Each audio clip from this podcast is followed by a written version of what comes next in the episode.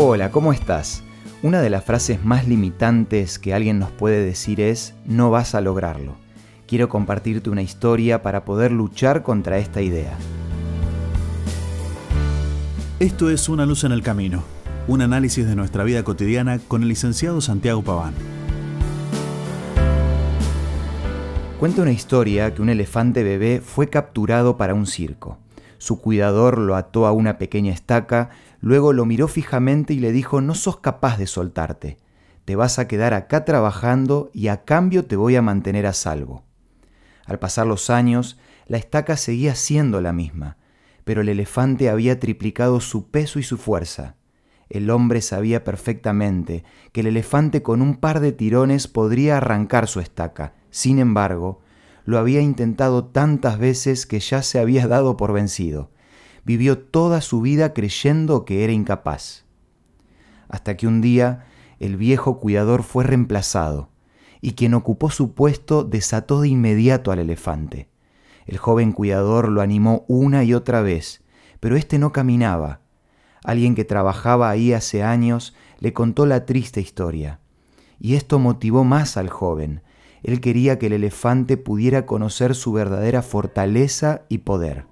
Finalmente, el joven cuidador logró mostrarle al elefante lo que podía mover con solo caminar un paso. Esta historia se parece a la de muchas personas que se quedan atadas a una mala experiencia del ayer. Nunca vuelven a intentarlo porque es más fuerte el recuerdo de un mal pasado que las posibilidades reales de un presente que podría cambiarlo todo.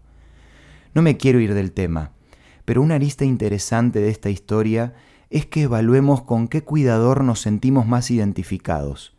¿Somos de esos que alimentan y apoyan a las personas o de los que critican y limitan? Si hay algo que te está impidiendo vivir una vida plena, o no estás encontrando la libertad que todos necesitamos experimentar, déjame regalarte este versículo.